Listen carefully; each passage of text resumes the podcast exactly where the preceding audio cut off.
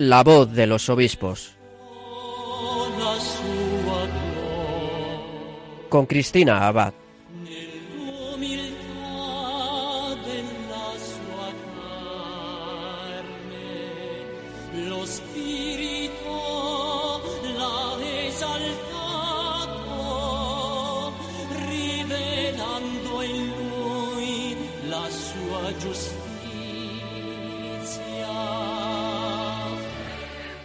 Buenas noches, queridos oyentes de Radio María y feliz año.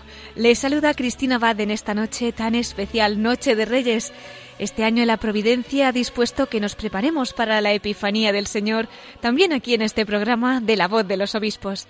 Espero que estén pasando unos días muy bendecidos celebrando el nacimiento del niño Jesús. Días intensos, ¿verdad? Pero los más bonitos, con toda la ternura de Dios que haciéndose niño viene a los pesebres de nuestros corazones.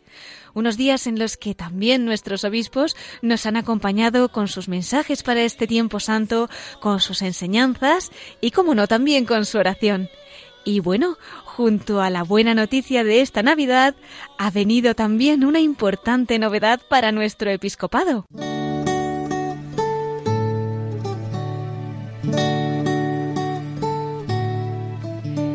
Y es que como muchos recordarán el pasado viernes 27 de diciembre a las 12 del mediodía, la Anunciatura Apostólica comunicaba que el Papa Francisco había aceptado la renuncia de Monseñor Braulio Rodríguez Plaza como arzobispo de Toledo.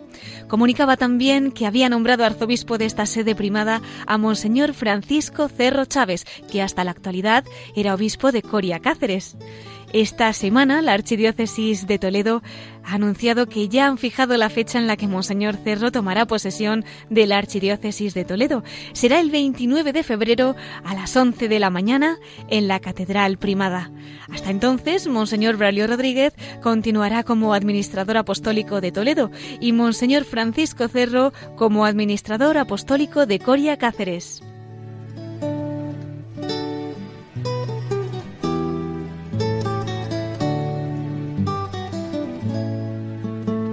Y el día en el que se hacía público este nombramiento para la sede primada de España se publicaban también dos emotivos mensajes de ambos prelados dirigiéndose a sus feligreses.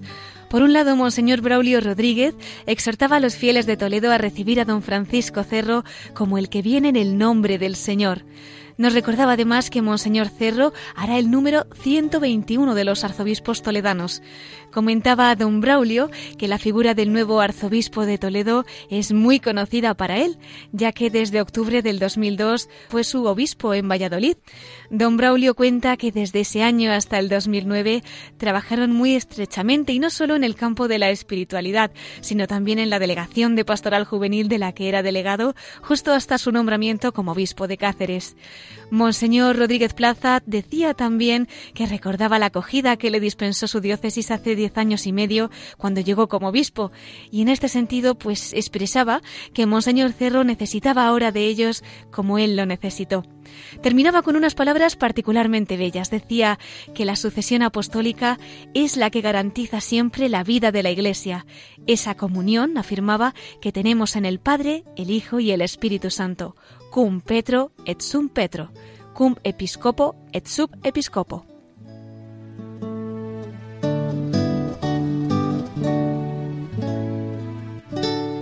Por su parte, don Francisco Cerro manifestaba en sus primeras palabras como arzobispo electo de Toledo su agradecimiento al Papa por la confianza que deposita en su persona. Expresaba su plena comunión con él y decía que entendía que es voluntad de Dios y que por ello la aceptaba con alegría a pesar de su pobreza, confiando en Dios y en la Virgen María que nos enseña a fiarnos del Dios de lo imposible. Monseñor Cerro indicaba en su mensaje que, apoyado en la gracia de Dios y no en sus fuerzas, iba a Toledo como padre y pastor, como hermano y amigo de todos, aunque reconocía también que sentía dejar la diócesis de Coria Cáceres en la que ha sido tan feliz. Tenía también un fragmento muy bonito en el que señalaba que, a ejemplo del buen pastor, afirmaba que quiere servir y anunciar el amor de Dios y de la Iglesia, especialmente a los necesitados, a los pobres y a los enfermos.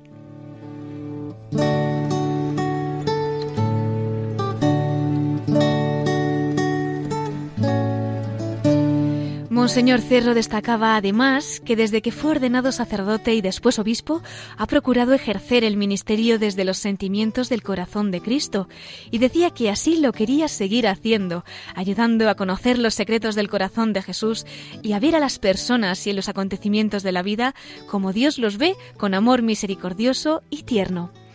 Dedicaba además unas palabras Monseñor Cerro a Monseñor Braulio Rodríguez, reconociendo que es un regalo precioso del Señor sucederle, al que se dirige como hermano y amigo desde hace muchos años en Valladolid y del que asegura ser testigo como sacerdote de ese presbiterio de su abnegado servicio y entrega a la causa del Evangelio, de su fidelidad y su cercanía.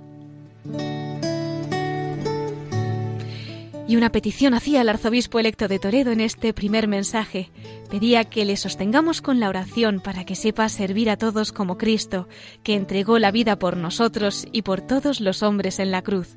Concluía poniéndose bajo la protección y el auxilio de la Virgen María, Nuestra Señora del Sagrario, de San Ildefonso y de todos los santos que nacieron o vivieron en la iglesia de Toledo. Bueno, pues queridos oyentes, tengo que anunciarles que en esta noche de Reyes los magos de Oriente nos han hecho el regalo por adelantado de poder entrevistar precisamente a Monseñor Francisco Cerro. Tendremos la oportunidad de que nos cuente de primera mano cómo ha acogido esta nueva encomienda que le ha hecho la Santa Sede. Nos hablará de la diócesis a la que dice adiós y también qué espera de su misión como arzobispo primado de Toledo. En unos minutos podremos escucharle. Compartiremos más noticias y mensajes de nuestros obispos en nuestra sección de Episcoflases con Miquel Bordas y concluiremos nuestro programa con el testimonio de Monseñor Cerro, arzobispo electo de Toledo desde el corazón de María. Bueno, pues en esta noche de adoración del Rey de Reyes pedimos a la Virgen que nos acompañe en la emisión de hoy y damos paso a la voz de los obispos.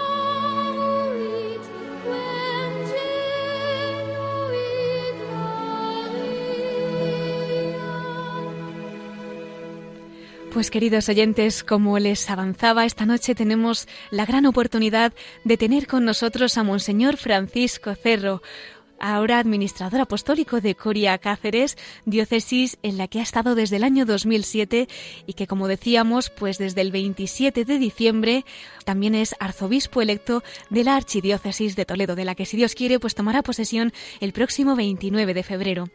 Antes de hablar con él, vamos a acercarnos un poquito a su persona. Él nace el 18 de octubre de 1957 en Malpartida de Cáceres. Cursó los estudios de bachillerato y de filosofía en el Seminario de Cáceres y los completó precisamente en el Seminario de Toledo, donde también sería ordenado sacerdote el 12 de julio de 1981.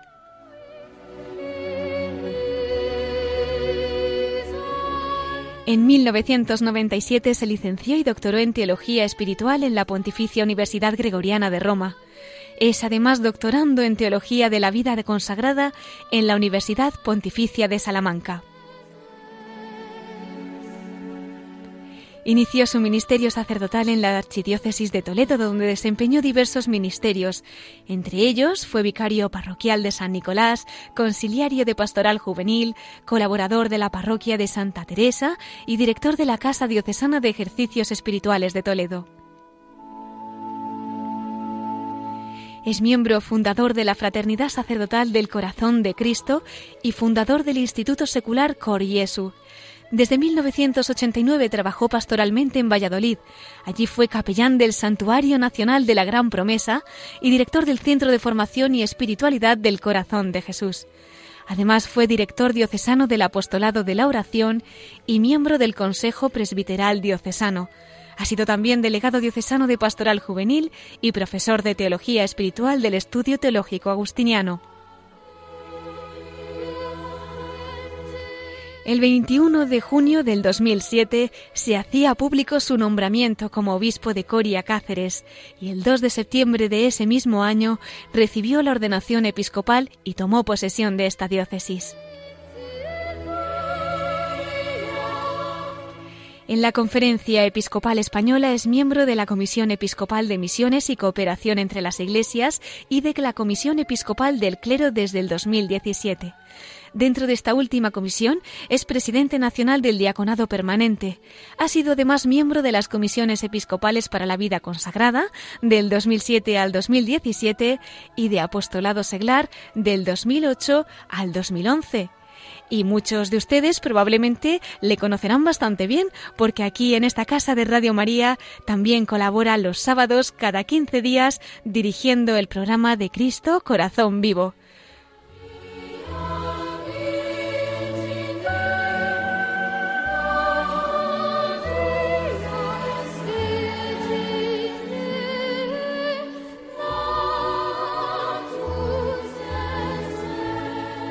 Y sin más dilación, vamos a dar la bienvenida a Monseñor Francisco Cerro, arzobispo electo de Toledo y administrador apostólico de Coria Cáceres. Muy buenas noches, don Francisco. Buenas noches a todos los oyentes de Radio María. Le felicitamos por varios puntos. Por un lado, feliz año, por supuesto, y como no, pues felicidades también, don Francisco, por ese nombramiento como nuevo arzobispo de Toledo. Pues nada, muchas gracias. También yo reitero mi felicitación a todos en estos días tan entrañables del Año Nuevo y de la Navidad. Muchas gracias, don Francisco. Cuéntenos, el 27 de diciembre se hacía público ese nombramiento como arzobispo de Toledo, una diócesis que además no es nada desconocida para usted. Allí ampliaba sus estudios en el seminario, era ordenado sacerdote, en fin, sabemos que le tiene muchísimo cariño. ¿Cómo acogió esta noticia? Cuéntenos. Pues la acogí desde, pues, eh, desde el Señor y desde la fe y desde el amor a Dios y a la Iglesia que te hace pues eh, algo que probablemente yo no, no esperaba ni esperaba nunca, como creo que es eh, nos pasa a todos, pero que sin embargo pues irrumpe en tu vida, te lo la Iglesia cree que tú puedes hacer ese servicio a través del Papa, con el cual pues me siento y vivo en esa comunión con él y con, con todos los hermanos en el episcopado. Y, bueno pues para mí fue una, una, una alegría grande dentro de ese sentido siempre de responsabilidad de no saber si realmente eh, pues eh, uno está eh, capacitado para llevar a término esta gran misión. Siempre recuerdo lo que decía cuando me hicieron obispo para la diócesis de Coria Cáceres que Dios no elige a los capaces, sino que capacita a los que elige. Y entonces, desde ese sentido, pues una gran confianza en el corazón de Jesús. Y además sabe que cuenta con muchas oraciones, ahora que además están uniéndose todos estos oyentes, se multiplicarán, en fin, a saber a dónde están llegando pues estas intenciones para que sea un gran obispo como lo ha sido en Cáceres, donde permanecerá pues hasta esa toma de posesión en Toledo como administrador apostólico, ¿no? De Coria Cáceres. Una diócesis también especialísima para usted, ¿verdad, don Francisco? Claro, yo nací aquí, yo es mi diócesis de, origen y la diócesis de Coria Cáceres es una de las diócesis más antiguas, Coria, eh, su catedral y su como ciudad episcopal, eh, hasta que ya se, se une Cáceres en el año 57, pero antes realmente ha sido una diócesis y es una de las diócesis más antiguas de, de España. Y, bueno, pues para mí ha sido una auténtica gozada estos casi 13 años que, que, he estado aquí, por la sencilla razón de que me siento como muy querido por, y, sobre todo creo que, que, hay una gran sintonía entre, entre el obispo, entre el pastor y, y la gente, los sacerdotes, eh, la vida consagrada. Es una auténtica maravilla el poder estar eh, ejerciendo este ministerio episcopal eh, en medio del pueblo, de la gente. Realmente es una gente estupenda y realmente me he sentido desde el principio pues como en casa, nunca mejor dicho. Sí, porque realmente es su diócesis natal, allí empezó también el seminario y bueno, pues algunos obispos cuando les entrevistamos en este programa al hablar de esa primera diócesis a la que son destinados, pues eh, nos hablan de ella con un cariño especial. Dicen que suele ser como ese primer amor en el que pues se sienten especialmente cuidados por el Señor. ¿Cuál ha sido en su caso, don Francisco, pues el significado y el sentido de estos casi 13 años, como dice allí en Coria Cáceres? Pues eh, yo creo que es esa misma sentir de la mayoría de los obispos, como ha dicho muy bien, ¿no? Yo creo que es como el primer amor, o sea, es como la primera realidad que uno se entrega y es verdad que uno no, no cambia de ese amor, cambia de lugar, porque en definitiva uno se sigue entregando en Coria Cáceres, en Toledo, donde Dios te pone, ¿no? Hmm. Pero es verdad que ese como como como tu primera tu primera toma de contacto de lo que significa el, el, obispo como como realmente esa responsabilidad con su con su iglesia, con su diócesis.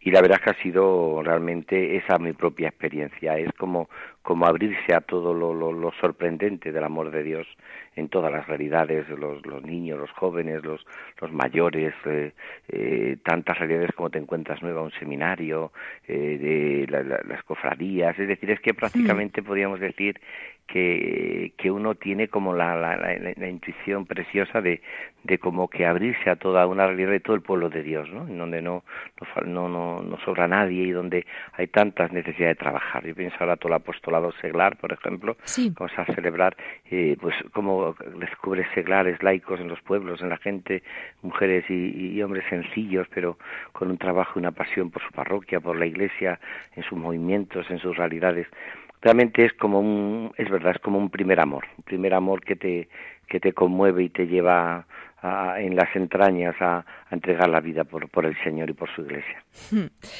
Pues estoy recordando, don Francisco, ahora que nos habla de esa misión tan fructífera allí en esta diócesis tan querida, que la última vez que hablábamos en este programa con usted precisamente nos hablaba de ese sínodo diocesano que ya había concluido y esos frutos que ya estaban empezando a, a, experimentar, ¿no?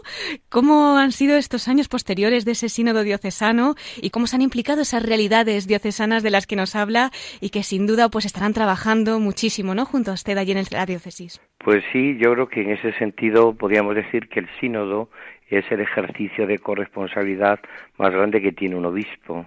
De hecho, donde dice la Santa Sede, la Iglesia que, a ser posible, nunca se, se convoque si antes no conoce a fondo la, diócesis. Es decir, después de haber hecho tu primera visita pastoral. Yo así lo hice, una visita pastoral primera completa, y luego después convoqué el sínodo. El fruto, pues está aquí, es decir, de un sínodo pueden vivir las diócesis muchos años en recogiendo pues todo los, lo que allí se ha dicho, eh, haciendo que los planes eh, pastorales y los planes de, de, de, del servicio a la, a la gente pues esté realmente como muy eh, realizado a través de este de este de este gran ejercicio de la corresponsabilidad que es el sino de todo el pueblo de Dios y yo veo que los frutos fueron muy grandes y se trataron muchos temas que ahora mismo ya se están poniendo cada año, cada eh, los planes pastorales en práctica y yo creo que es, es una, una maravilla ese caminar juntos, que es lo que significa un sínodo, caminar juntos, aquí realmente se ha dado, más de cuatro mil personas participaron y sobre todo ahora mismo yo veo el fruto, por ejemplo, cuando se habla de, de, de, cosas concretas, pues cómo se ha ido aplicando hmm. eh, algo tan sencillo y que, que no, como la, la formación, pues han surgido escuelas de formación, se han vuelto a, a, poner en práctica otras. Cuando se habla, por ejemplo, de la presencia de los laicos en, en la vida pública, pues también se ha, se ha insistido mucho. Eh, la potenciación vocacional, pues también. Yo creo que hay una gran realidad que el sínodo realmente fue un despertar y es un despertar y yo creo que además me parece que en nuestra diócesis se da eh, esa realidad de que la gente se lo toma muy muy en serio y, y se están dando pasos eh, el otro día por ejemplo la toma del deán de la catedral pues citó el sínodo donde aparece ¿Ah, la idea del, del, cabildo por ejemplo. O sea que es una referencia continua para las realidades eh, todas de todo tipo no dentro de la diócesis una riqueza y un tesoro pues para todos estos años que están por venir también y que ahí queda esa siembra, claro que sí. Don Francisco, como ahora mismo hay oyentes de todas las partes del mundo probablemente, sabemos que incluso a través de Internet hay gente que se une a Radio María, si tuvieran que viajar en este momento a la diócesis de Coria Cáceres, usted ¿Cómo les invitaría, cómo describiría esta diócesis que pastorea desde el 2007 y la que todavía estará allí pues hasta finales de febrero, ¿no? Claro, sí. Yo creo que, bueno, pues eh, eh, es lo que decías muy bien, eh, Cristina, es el, el tema del Evangelio, venid y lo veréis, o sea, ven y lo verás, es una diócesis muy, muy, muy grande, muy, muy amplia, con unas maravillas.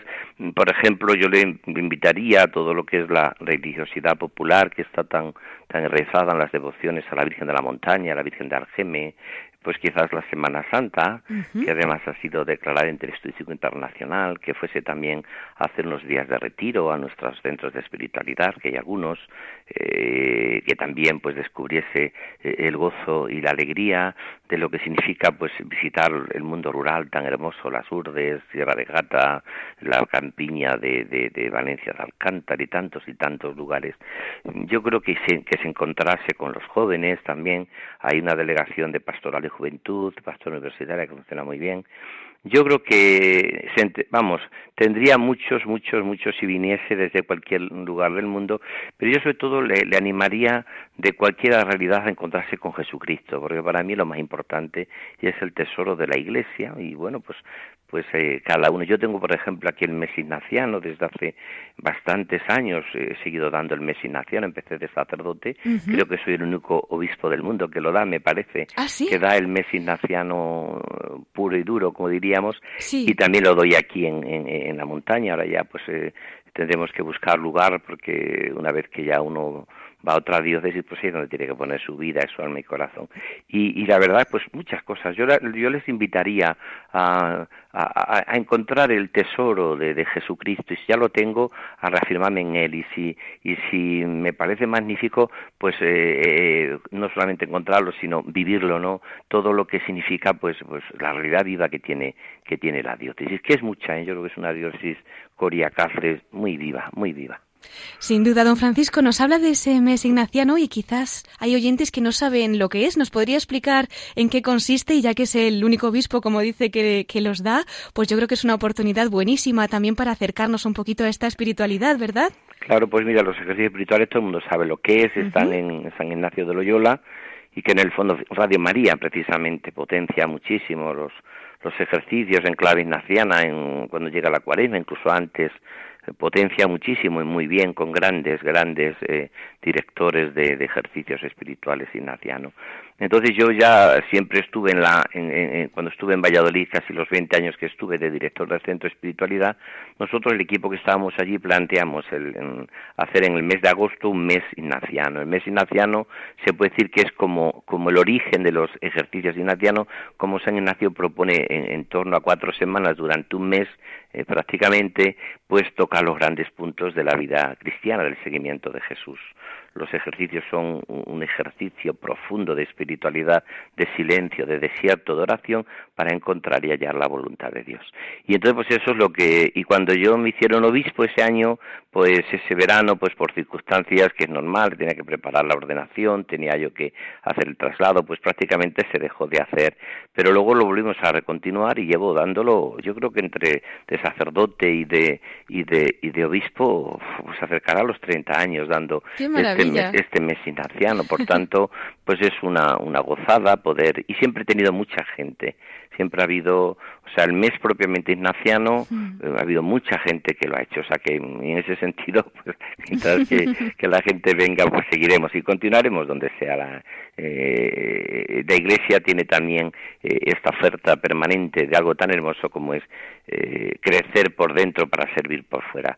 Como no tengamos una pasión por Jesús, poco podemos hacer. Crecer por dentro para servir por fuera. Preciosas palabras, don Francisco, nos las vamos a apuntar, ¿eh? Muy bien, estupendo.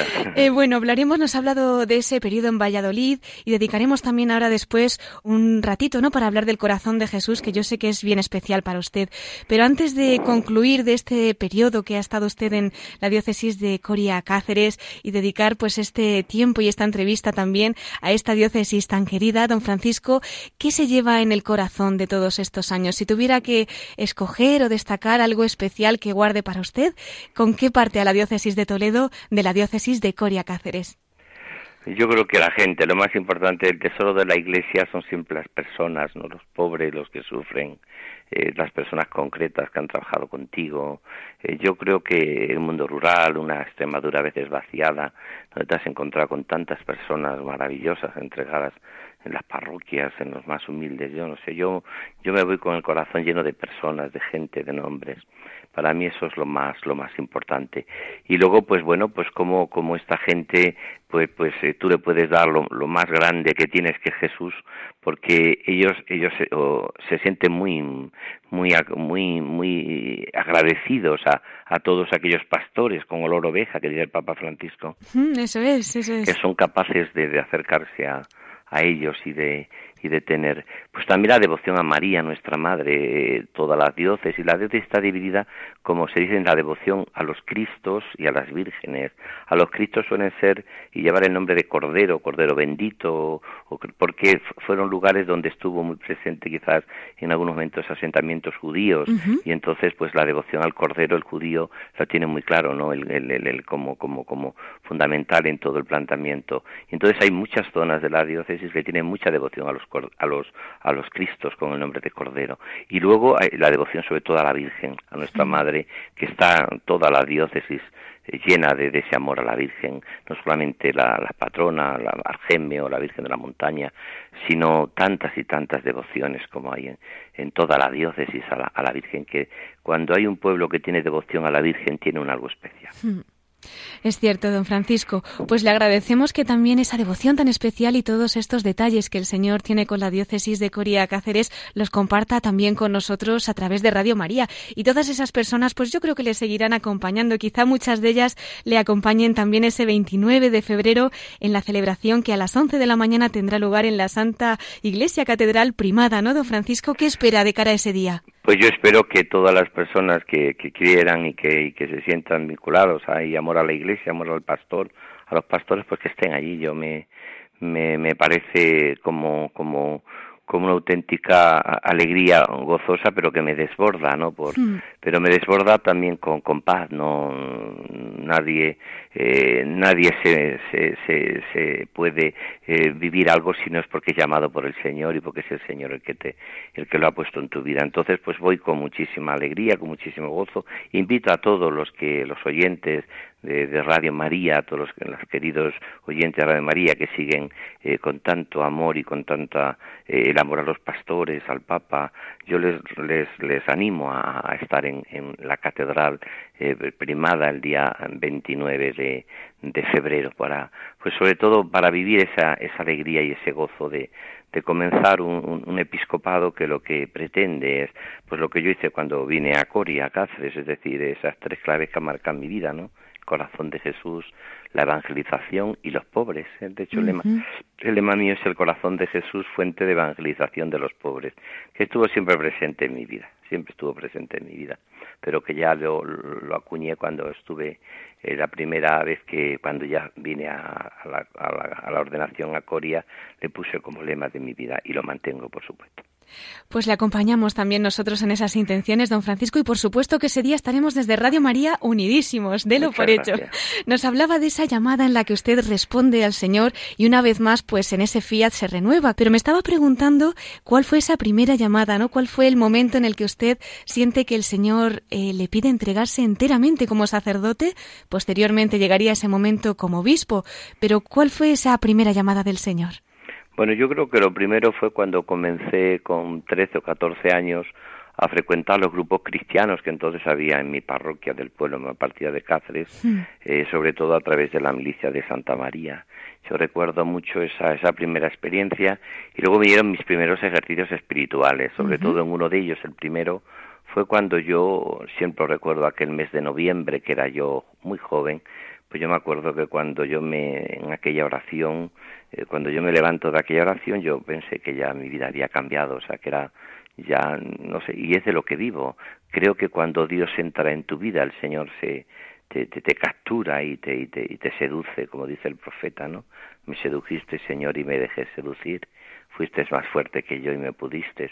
Pues yo ya fue cuando mi vida totalmente cambió después ya pues vinieron otros ejercicios, me acuerdo otras realidades, otro, pero para mí aquello fue un poco lo que marcó mi vida, un encuentro personal con Jesús que yo creo que el caldo de cultivo fue y por eso animo mucho pues en, a participar en los grupos, en las realidades, en los movimientos, en las parroquias, eh, de encontrarse con Jesús. Y luego pues esa experiencia que marcó siempre mi vida, que son las experiencias de oración, de silencio, de ejercicios espirituales, porque eso es lo que marca una vida. El encuentro con Jesús es como el enamoramiento te cambia la vida, o sea, es decir, es, eh, ya es otra cosa, ya no puedes eh, vivir sin, sin, sin el Señor, ¿no? Eso es un poco lo que... Y luego ya pues todo lo demás, eh, una vez que te encuentras con Jesús y de qué vas a hacer con tu vida, pues darla, ¿no?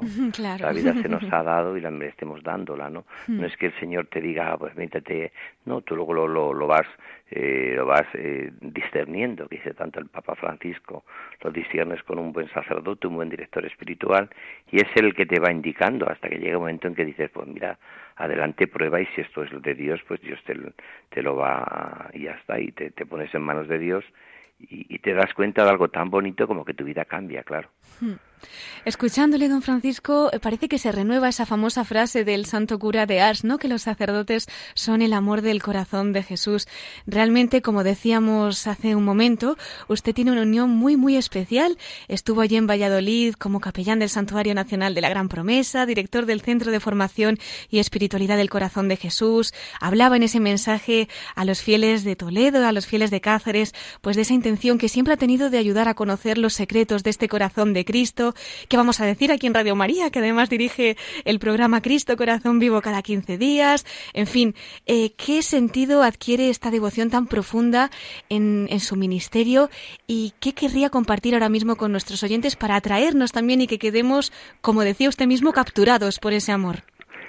Siempre digo, porque es una pregunta que te hace mucho, que lo, lo peor que se puede decir de una persona es que no tiene corazón. Hmm. Y lo peor que podíamos decir de Dios es que no tiene corazón. Y lo peor que podemos decir de una iglesia es que no tiene corazón. O lo peor que podemos decir de una familia que no tiene corazón. Yo recuerdo siempre una frase de José Luis Martín Descalzo, cuando él decía, el mayor piropo que nos pueden hacer en nuestra vida es vaya corazón que tienes. Tienes un corazón y lo peor que nos pueden decir es no vayas con esa persona que no tiene corazón. Desde esa realidad, pues para mí el corazón de Jesús es todo, o sea, es, es, mi vida. Es decir, es un Dios que te ama con un corazón humano. Esto tiene consigo unas consecuencias muy importantes en la vida, ¿no? Entre otras razones porque todo lo humano es digno de ser vivido. Dirá preciosamente la liturgia de la Navidad, eh, a través de lo visible hemos llegado al amor de lo invisible desde esa realidad yo creo que lo más bonito de nuestra propia vida es esto precisamente, ¿no? Es decir, es eh, decir por qué eh, el, el, corazón, el corazón de Jesús hace hincapié en, la encarnación, en la, en la, resurrección, en que Cristo está vivo y eso me parece que es precioso. Entonces yo pediría a todos los oyentes y a todos, eh, aparte de rezar por mí, pues que se metiesen en profundidad en esta en esta espiritualidad que no es una más en la Iglesia, es el centro de, del cristianismo, ¿no? Porque el centro de una persona es el corazón. O sea, yo creo que una persona, y de hecho hasta podríamos decir, hasta casi a nivel de medicina, como el corazón esté herido, esté enfermo, esté, pues toda la persona está herida, está enferma, está en peligro de muerte, ¿no? Mientras que cuando el corazón está sano, está vivo, está con sentimientos, pues la verdad es que el corazón es una gozada, ¿no? Ese, eh, puede sacar adelante todo. Yo creo que en ese sentido es lo que yo aconsejaría a todos, que conocieran en profundidad eh, eh, este Dios que tiene corazón, este Dios que tiene corazón. Pues en una noche como esta, tan bendecidísima, ¿verdad? Ya noche de Reyes, mañana celebramos la Epifanía del Señor, qué mejor que pedirle ese regalo que nos ayude a introducirnos en esos secretos, en esos misterios del propio corazón de un Dios que se hace niño. No me resisto a preguntarle, don Francisco, ¿qué le va a pedir a los Reyes? Pues eh, le voy a pedir yo lo que le pide todo todo el mundo, no prácticamente pues le pido a todo el mundo que me dé la salud suficiente para servirle, que me dé también eh, la paz y la alegría de, de, de, de saber que, que, que, que, lo que Dios me pide es que entregue la vida por amor. Le voy a pedir pues que todas las personas que me encuentro en el camino que sean y que tengan misericordia conmigo como yo también quiero tenerla con ellas y le voy a pedir al Señor también en los Reyes Magos pues que, que nunca pierda el asombro de, de, de, de la fe la, la alegría de la fe, el gozo de la fe, que, que cada vez se eh, viva con más asombro, como los niños en esta noche de, de Reyes, ¿no? Tan, que viven con unos ojos asombrados de tanto, de tanto amor recibido, muchas cosas y por supuesto pues tantas cosas para la humanidad, la paz, que se solucionen todos los conflictos, que eh, la buena noticia para los pobres, eh, eh, que haya trabajo, que haya muchas cosas. Es decir, que es que yo entiendo que uno, uno, uno no puede estar al margen de la de lo que vive, de, de la realidad humana, pero vamos, yo, yo sí creo en los Reyes Magos, sí que, creo, tengo las dudas. Nosotros también, don Francisco. Y ya que estamos todavía en este tiempo tan especial de Radio María, en el que seguimos en campaña y pidiendo también pues que llegue ese mensaje de la Virgen a tantos rincones de la tierra, también le voy a pedir que le escriban en la cartita a los Reyes un pedido para Radio María. ¿Qué le vamos a pedir para este nuevo año? Pues que Radio María siga siendo la, la, la, emisora de, de la Virgen, con esa labor tan impresionante y tan maravillosa que está haciendo de, evangelizar desde signos pobres, humildes, que no pierda nunca la, el gozo de que es de todos, de que Radio María como la Virgen es de todos sus hijos, que tenga ese corazón abierto y universal y que sepa transmitir el gozo y la alegría de, la fe, eh, pues desde, desde, desde ese amor a la Iglesia, desde ese amor al Papa, desde ese amor a los pastores, desde ese amor a los, toda esa, esa línea de comunión, que sobre todo yo lo, diría pues que siga siendo una, una buena noticia para los que sufren. Eso para mí yo lo que pediría a Radio María, la emisora de la Virgen, que es realmente es increíble la labor que hace y cómo va como, como ofreciendo su, su, su caudal, como hace María, nuestra madre, y cómo va realmente transformando. Cuánta gente me encuentro yo que Radio María es su vida cristiana y, están descubriendo aspectos impresionantes, ¿no? Que siga siendo la, la, la emisora de la Virgen. Pues se lo vamos a pedir en esa carta a los Reyes para que esta noche se derramen tantísimas gracias y cómo no va a escuchar esa petición pues de usted, un obispo tan querido en esta casa y miembro precisamente de esta familia de Radio María. Don Francisco, no le quería despedir todavía porque nos hemos introducido un poquito en ese corazón de Jesús, pero como también nos ha hablado de la devoción a la Virgen que tanto ha impregnado esta diócesis de Coria Cáceres, pues le voy a invitar a que al final de nuestro programa nos hable también en la voz de los obispos desde el corazón de María, ¿le parece? Muy bien, estupendo, muy bien, sí. Pues don Francisco, entonces, hasta dentro de unos minutos, si Dios quiere. Monseñor Francisco Cerro, nuevo arzobispo de Toledo ya en unos días y de momento administrador apostólico de Coria Cáceres. Hasta ahora. Hasta ahora.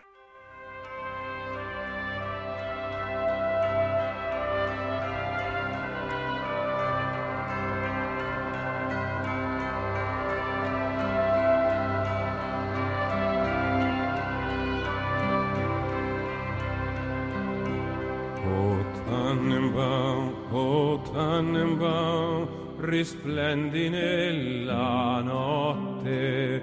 O Tannenbaum, o Tannenbaum, risplendi nella notte. Le luci tue scintillano come le stelle brillano. O Tannenbaum, o Tannenbaum, risplendi nella notte.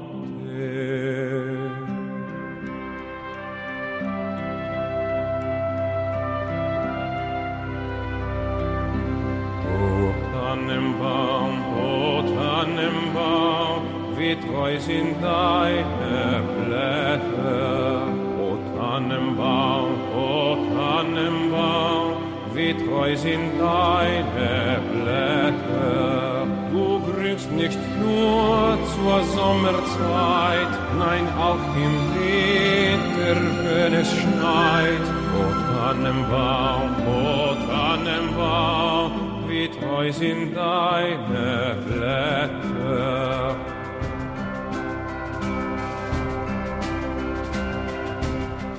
Estás escuchando La voz de los obispos con Cristina Abad, Radio María.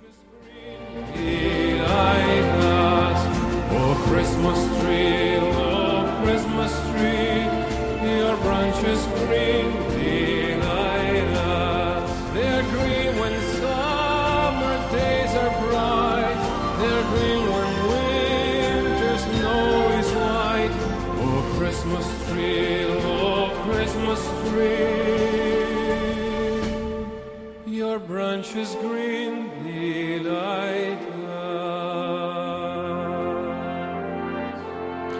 Y en esta noche de Reyes les recordamos que hemos tenido con nosotros a Monseñor Francisco Cerro, arzobispo electo de la Archidiócesis de Toledo y administrador apostólico de la Diócesis de Coria Cáceres.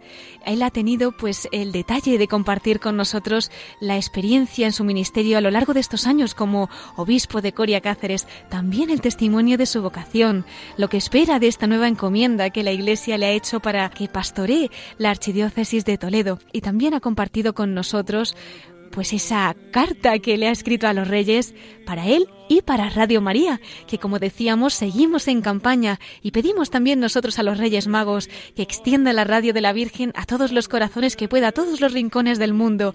Para eso pues necesitamos de vuestra colaboración, vuestros ofrecimientos, vuestros sacrificios, vuestra oración y también vuestra aportación. Por eso les invito ahora a escuchar estas palabras de nuestro querido director, el padre Luis Fernando de Prada. Os ha nacido un Salvador, el Mesías, el Señor, dijo el ángel a los pastores. Radio María transmite cada año esta buena noticia. Gratis la hemos recibido, gratis queremos compartirla y decir a cada hombre, también para ti ha nacido Jesús, es tu Salvador te quiere sacar de tu desesperanza, de tu tristeza, de tus esclavitudes, de tu egoísmo, de tus situaciones de muerte. Para seguir haciéndolo necesitamos tu ayuda, tu oración, compromiso voluntario donativo, pequeño o grande. Puedes informarte de cómo colaborar llamando al 91 822 8010 o entrando en nuestra página web radiomaria.es. Así podremos llegar a todos los hombres y decirles de corazón, Santo y feliz año nuevo. Pues así nos ha recordado nuestro director, el padre Luis Fernando de Prada, cuál es la mejor manera de extender esa buena noticia a todos los rincones de la tierra a través de la radio de la Virgen. Ya saben, por pequeña que parezca esa colaboración, la Virgen lo toma y hace grandes cosas. Bueno, hablábamos de esa buena noticia, pero también aquí nosotros en el programa queremos continuar compartiendo más noticias de nuestros obispos y para ello vamos a dar paso a los episcoflases con Miquel Bordas.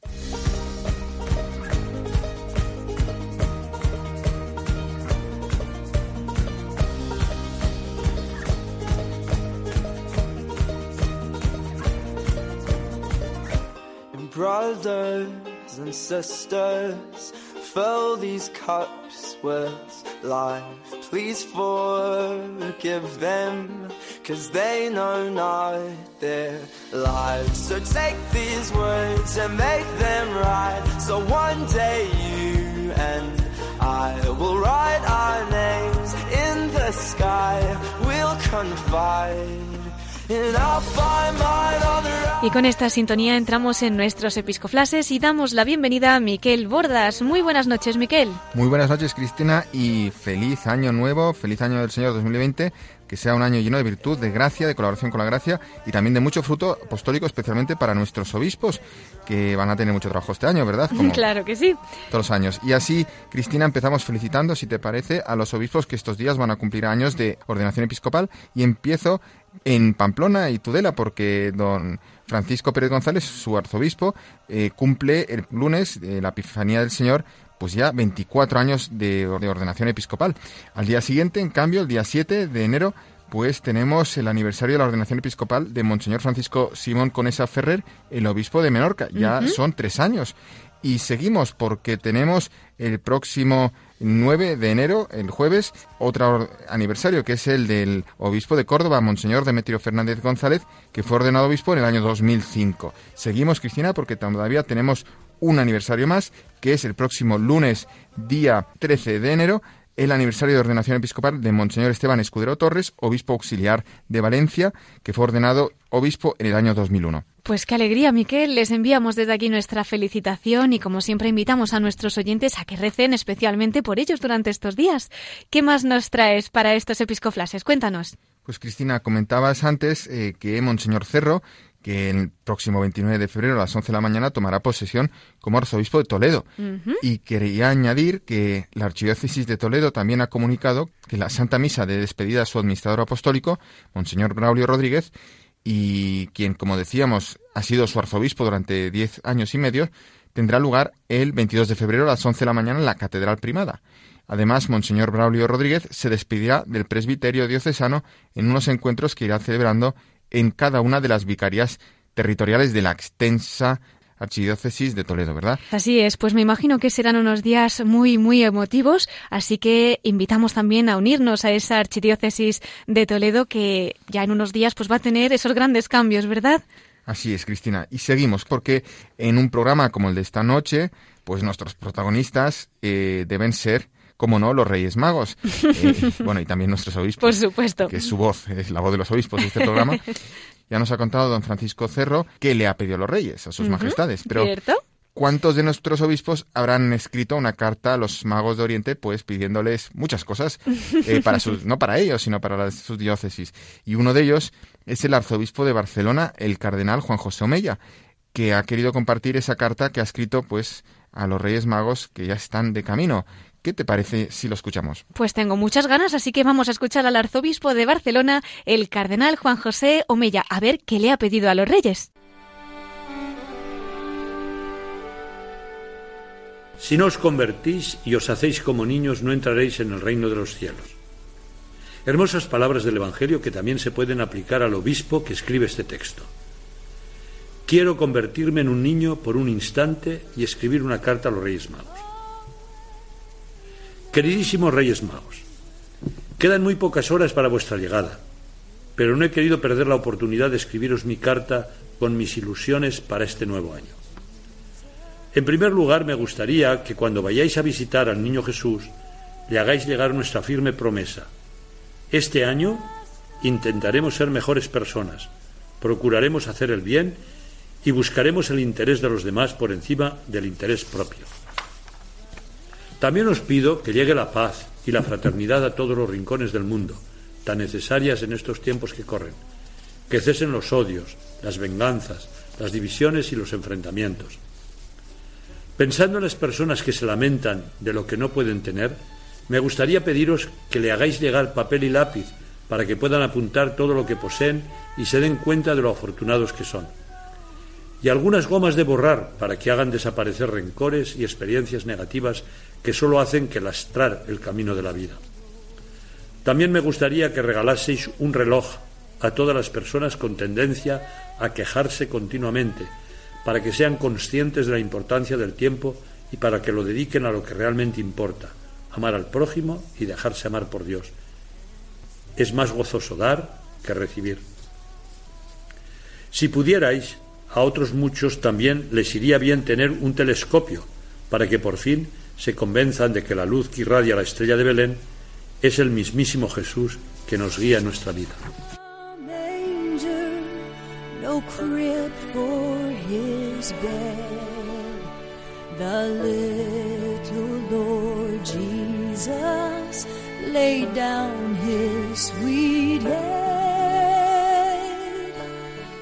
Bueno, Miquel, pues esta es la carta que el cardenal Juan José Omeya, arzobispo de Barcelona, le ha escrito a los Reyes Magos. Así es, Cristina, y aderezada con este precioso villancico inglés, Away in a Manger. Bien, pues Cristina, si me permites, voy a terminar hoy con una perla de un obispo del siglo XX que fue Fray José Ángel López Ortiz, fue agustino, pero también fue obispo de Tuibigo y luego también vicario general castrense.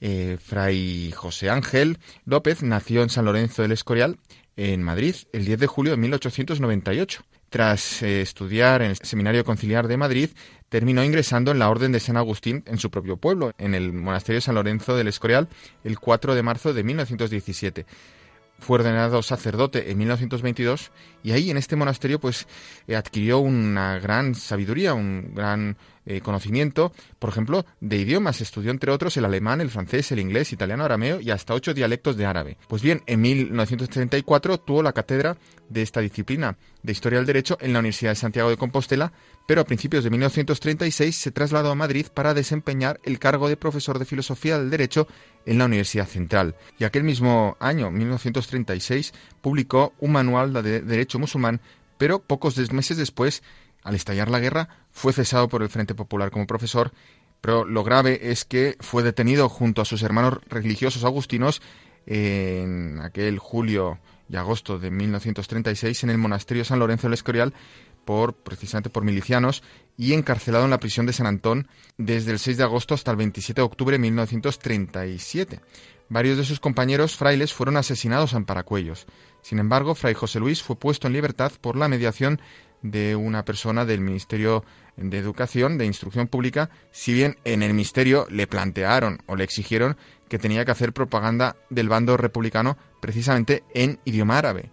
Él se negó y logró escaparse, estando escondido en la embajada rumana hasta el final de la guerra. Ahí permaneció en una pequeña habitación con otros refugiados, pasando hambre y otras penalidades, pero su sobrino, que era un niño en aquel entonces, sí que le podía visitar y en ocasiones escuchó como su tío, eh, Fray José Ángel López Ortiz, pues le describía la vida cotidiana de ahí con los demás hermanos y decía que daban verdadero ejemplo de lo que era un sacerdote y de lo que era la fe religiosa. Hacían sus justas poéticas, hacían concursos de poesía y se daban clases unos a otros. Él, que sabía árabe, seguía dando clase con el alumno ahí mismo. Hacía vida además de apostolado, naturalmente, entre los demás eh, refugiados y no se preocupaba de nada más que de estar alegres, fíjate. Pues bien, tras la guerra civil, fue profesor auxiliar encargado de la Cátedra de Derecho Internacional Privado en la Universidad Central de Madrid hasta que en 1942 obtuvo por concurso la Cátedra de Historia de la Iglesia y Derecho Canónico en esta universidad. Pero a partir de 1944 es nombrado obispo de Tui. Tuvo una participación activa durante las tareas preparatorias del Concilio Vaticano II y durante el desarrollo de las distintas congregaciones generales y donde pudo también intervenir.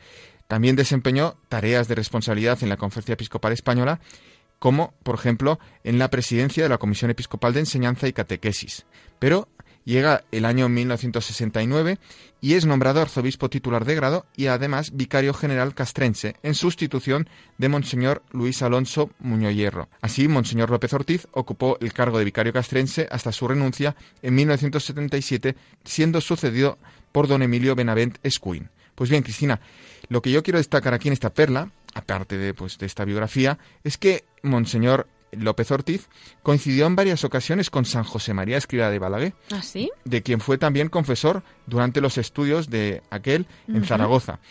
Considerado además como miembro, uno de los miembros del episcopado español que mantenía amistad con el fundador del Opus Dei, formó parte del tribunal que juzgó la tesis doctoral de San José María, a quien evocaría tras su muerte en 1976 y si me permites, pues leo esta evocación, ese recuerdo. Decía Monseñor López Ortiz de San José María, explicando lo que iba a ser la obra, que todavía pues está en ciernes, con todo detalle. Pues bien, me, dice, me hizo ver que era de Dios esta obra, totalmente sobrenatural. El Opus Dei venía a recordar la llamada universal a la santidad, el empeño de adquirir una vida contemplativa en medio del mundo, en medio de la calle para poner a Cristo en la cima de todas las actividades humanas para santificar el trabajo profesional y las ocupaciones corrientes de cada día. Desde el principio entendí, eso lo dice pues Monseñor López Ortiz, lo que me contaba don José María. Todo es obra de Dios, no es obra mía, no es obra de San José María. No podía ser algo basado en el celo sacerdotal y las muchas dotes naturales del fundador, aunque fueran tantas, y de categoría excepcional. Era ciertamente una obra de Dios. Pues bien, Monseñor José Ángel López Ortiz falleció en Madrid el 4 de marzo de 1992. Sus restos reposan en la iglesia arzobispal castrense de Madrid. Y hasta aquí, Cristina, la perla de esta semana. Pues nada, me despido aquí y de todos nuestros oyentes y si Dios quiere hasta dentro de dos semanas, ¿verdad? Eso es, pero no te nos despidas tan pronto, que todavía nos queda una parte importantísima en el programa y es la voz de nuestros obispos desde el corazón de María. Tenemos, Miquel, el regalo de contar con Monseñor Cerro para que también nos dé su testimonio desde el corazón de la Virgen. Así que nada de irte y te quedas con nosotros. Pues tengo curiosidad, Cristina, porque don Francisco Cerro es especialista en el Sagrado Corazón de Jesús. ¿Qué nos va a contar del corazón de María? Pues verás, verás. Te invito a quedarte con nosotros y a escucharlo, Miquel. Y damos paso a la voz de los obispos desde el corazón de María.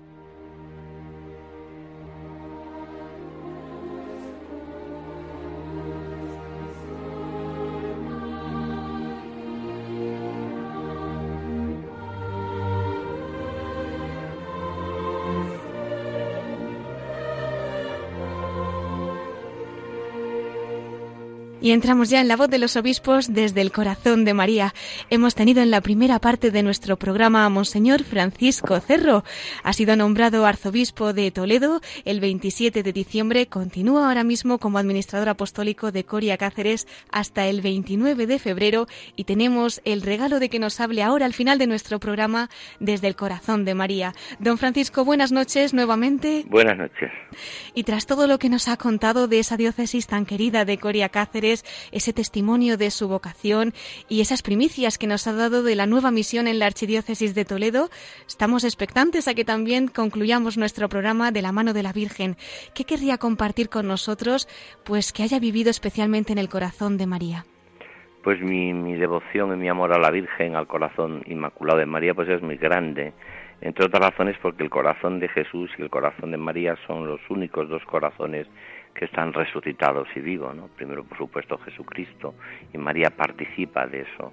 Entonces, el corazón de María para mí, donde he vivido y sobre todo también a través de mi, de mi amor a la Virgen de Fátima, también ha sido muy, muy grande. Entonces, yo querría compartir, pues que vivamos en ese, eh, encorazonados en, en Jesús y en María, y que la Virgen nos lleve a vivir una espiritualidad alegre, gozosa, esperanzada donde está una madre siempre hay esperanza y siempre hay eh, pues gozo y alegría. Entonces yo le pido al corazón inmaculado de María que nos lleve a lo más profundo del corazón de Jesús, que nos haga inmensamente felices con Él y que seamos capaces de transmitir al mundo esa paz y esa alegría que, a veces le falta y que nosotros estamos llamados a, ofrecerla y a darla a este mundo que, que necesita sin saberlo más que nunca de Dios. Nos unimos a esa intención, don Francisco. Muchísimas gracias. Y si nos da una bendición ya para terminar. Pues con mucho gusto. El Señor esté con vosotros. Y con tu espíritu. Y la bendición de Dios Todopoderoso, Padre, Hijo y Espíritu Santo, descienda sobre vosotros. Amén. Pues nada. Don Francisco, muchas gracias por habernos acompañado en esta noche tan especial y si Dios quiere, cuando volvamos a encontrarnos a través de estas ondas, pues ya será el nuevo arzobispo de la Archidiócesis Primada de Toledo. Nuestra oración y nuestra felicitación. Pues gracias a todos y cuento con todos vosotros con vuestra oración y también os, os, emplazo al encuentro en el 29 de, de febrero en, la Catedral de, de Toledo. Muchas gracias, don Francisco. Allí estaremos si Dios quiere. Hasta siempre. Hasta siempre un abrazo.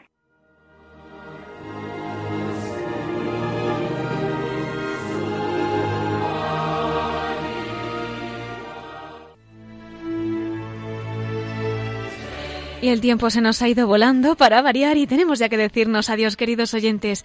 Les recuerdo, como siempre, nuestro correo electrónico. Pueden contactar con nosotros escribiendo a la voz de los obispos arroba radiomaria.es. Agradecemos una vez más a Monseñor Francisco Cerro, arzobispo electo de Toledo y administrador apostólico de Coria Cáceres, que nos haya concedido la entrevista de esta noche de Reyes, tan solo a unos días de ese nombramiento como arzobispo de la sede primada. Gracias también a Miquel Bordas por esos episcoflases que nos ha traído, por sus noticias y por esos mensajes de nuestros obispos. Y como no, pues muchas gracias a todos ustedes por habernos acompañado en esta noche tan especial. Unos quizá de vuelta de la caballería Gata de Reyes, otros viajando en carretera, o cuántos de ustedes desde la prisión, hospitales o residencias, ¿verdad? Bueno, allá donde estén, les deseo una feliz noche de Reyes y que mañana en la fiesta de la Epifanía puedan disfrutar del mayor de los regalos, nuestro Dios que se hace niño para salvarnos. Les espero en 15 días a la misma hora, a las 9 de la noche y a las 8 en Canarias. Se despide Cristina Abad. Hasta pronto y con María en la voz de los obispos.